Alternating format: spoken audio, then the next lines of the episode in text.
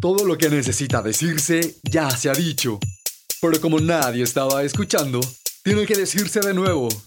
Bienvenida y bienvenido. Esto es Roba como un podcaster.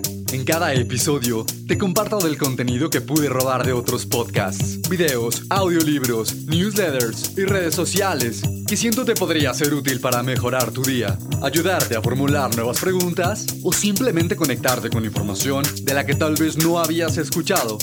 Ojalá te sirva. Y si quieres, quédate a escucharlo.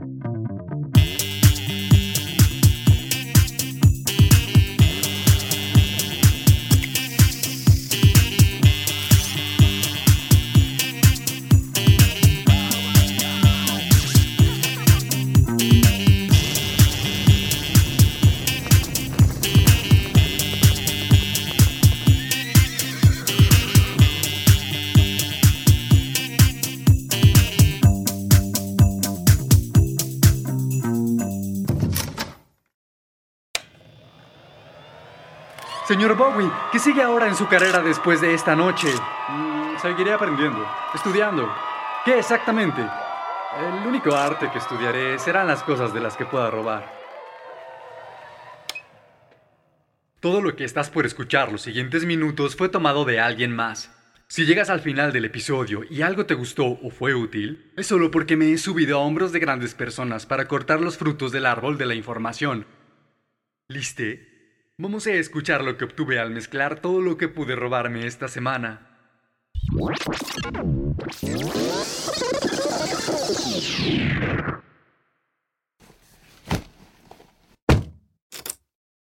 La siguiente audiografía fue posible gracias a la información que tomé del episodio 209 de Cracks Podcast.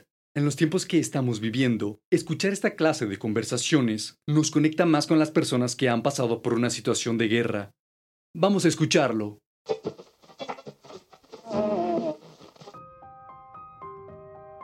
En este episodio, el doctor Adices nos platica parte de su experiencia en el campo de concentración, donde fue llevado a los 5 años durante la Segunda Guerra Mundial, cómo fue que perdió la visión de un ojo y sobre su primer recuerdo. ¿Te has puesto a pensar que hoy en Ucrania se están viviendo las películas, libros y obras que marcarán a los hijos de nuestros nietos?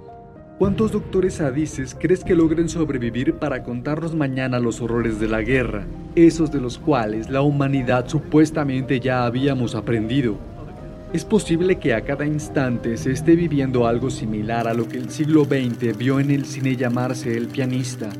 Tal vez hoy alguien esté escribiendo en un búnker el próximo diario de Ana Frank, ese que los hijos de la generación alfa podrían leer en el metaverso.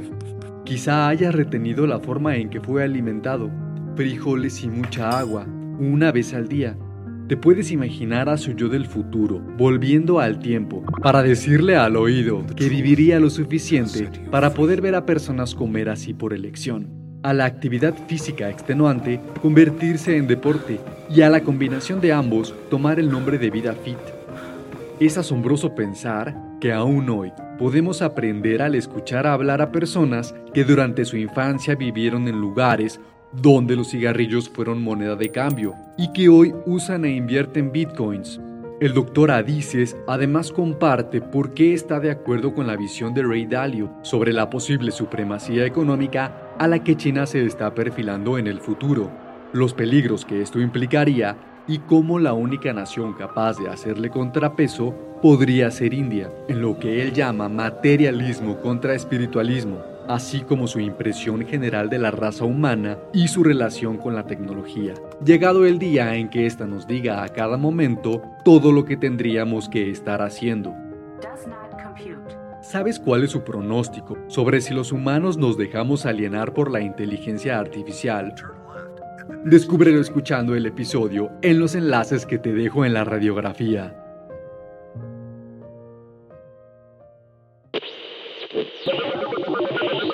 Interdimensional Podcasting. Se acerca el día de la niña y aún no sabes qué pedir. Lista, abre tu regalo. ¡Guau! ChatGPT 19. ¿Y ahora qué nuevas cosas puede hacer?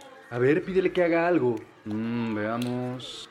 ChatGPT, preséntate con un hip hop gangsta rudo de ese de basurero, con un tempo de 105 bits por minuto en re menor. Dile que use un poco de cuerdas. Dale un toque de cuerda sinfónico, por favor.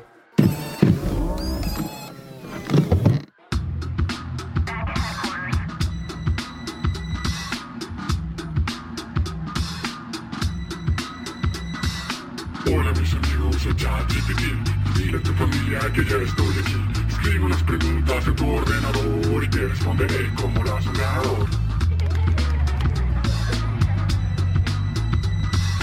Si nunca creíste ser un buen escritor Conmigo a tu lado te dirán Saramago Guarda tus diplomas, ya no van a servir Porque lo de es consultarme a mí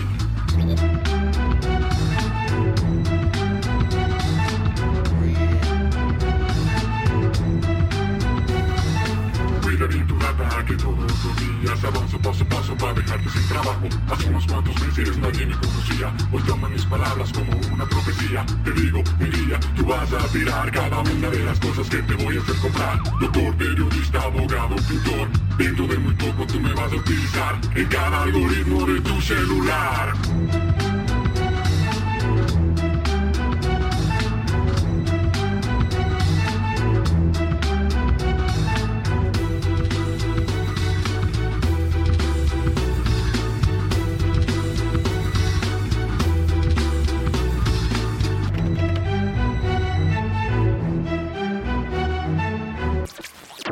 Pídelo en tu marketplace favorito e ingresa el código ROBA1 para recibir un descuento de 15.000 yenes.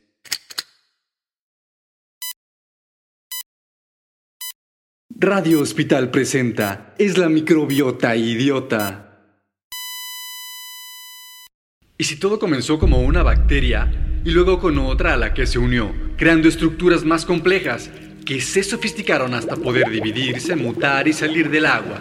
Tomó millones de formas, adaptándose a su entorno y logrando evolucionar. Una de ellas, tras millones de años y combinaciones, logró erguirse, aprendió a cazar, comunicarse y cooperar. De haber sido así, tiene más sentido el escuchar decir por qué la microbiota, la flora y fauna microscópica que habita en cada uno de nosotros, sea nuestro segundo cerebro.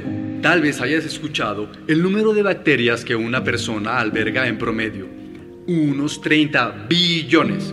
Si te sirve para dimensionar esta cantidad, un millón de segundos equivalen a unos 11 días. Un billón son un poco más de 30.000 años. ¿Quieres escuchar algo más increíble? Cada una de ellas posee su propio código genético. Así pues, dentro de cada uno de nosotros vive un universo entero de seres, que si habitaran un país entero serían familia, hermanos, amigos y hasta tendrían su propio pasaporte. De haber sido así, ¿cómo es que un ser diminuto creció hasta levantar imperios, construir naves espaciales o manipular su propio reflejo en el mármol hasta poder llegar a ser consciente de sí mismo y sus propios pensamientos? ¿Cuántos miles de millones de eventos tienen que suceder para haber llegado al punto en que un microscópico organismo pudo desarrollar inteligencia a partir de un lenguaje que él mismo creó, formar y destruir ecosistemas, existir casi en cualquier lugar, tomar formas infinitas y desarrollar habilidades únicas para proliferar? Al enfocarlo de ese modo, podemos entender mejor por qué gran parte de cómo nos sentimos a lo largo del día tiene directamente que ver con nuestra microbiota.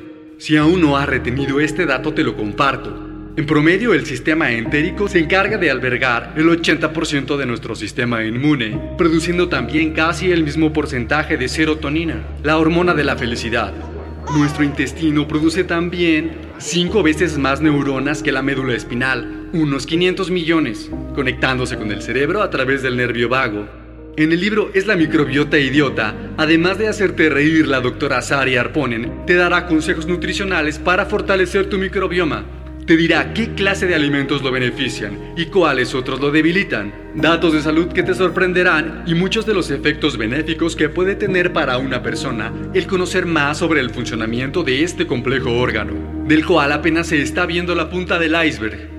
Existe la posibilidad que en años futuros la suma de nuevos descubrimientos médicos, avances en la tecnología y la aplicación de estos al estudio del sistema entérico nos den como resultado algunas de las respuestas que necesitamos para entender con más profundidad cómo funciona este avanzado aparato. ¿Puedes imaginar el día que, dada su importancia, pase a ser mejor conocido como el primer cerebro? o existan especialidades médicas enfocadas únicamente a saber más sobre su lenguaje, composición y sobre todas las refinadas formas de vida que dentro de él florecen. El mundo podría ser muy distinto si más personas comenzáramos a utilizar y escuchar más a este cerebro que al que tenemos arriba. ¿Cómo crees que sería de diferente tu vida si todas aquellas decisiones que hiciste desde la mente las hubieses tomado escuchando a tu cuerpo? Si te interesa saber aún más de este asombroso órgano, puedes encontrar más información en tu plataforma de audiolibros o consultarlo de forma física y digital.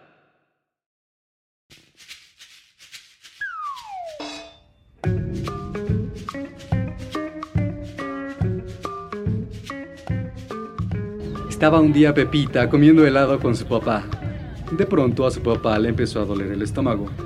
Pepita notó que su papá se retorcía del dolor y le preguntó, ¿qué chingados te pasa? Su padre respondió, me está doliendo el estómago. Pepita observó a su padre, tomó una respiración en cuatro tiempos, mantuvo en siete y exhaló en ocho y le dijo, dentro de ti, a cada instante se está librando una batalla entre dos ejércitos de bacterias unas buenas y otras malas. ¿Y cuáles ganan? preguntó su papá. Las que alimentes.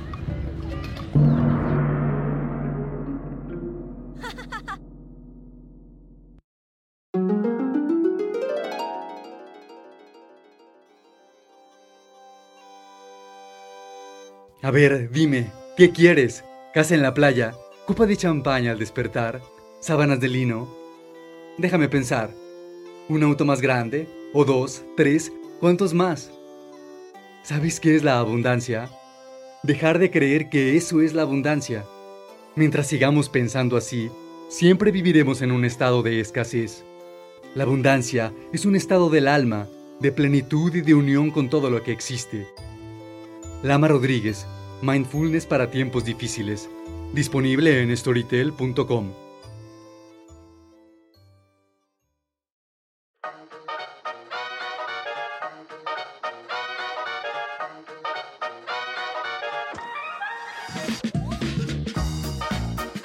Esto ha sido todo por hoy. Gracias por haber llegado hasta aquí y haber compartido conmigo el valioso tesoro de tu atención. Si pudiste robarte algo que te sirvió, no olvides compartirlo con alguien más. Nos escuchamos la próxima semana. Si quieres puedes buscarnos en redes sociales y compartir tus ideas con nosotros. Gracias de todo corazón y recuerda, si te robas algo de este universo, hazlo siempre como un artista. Adiós.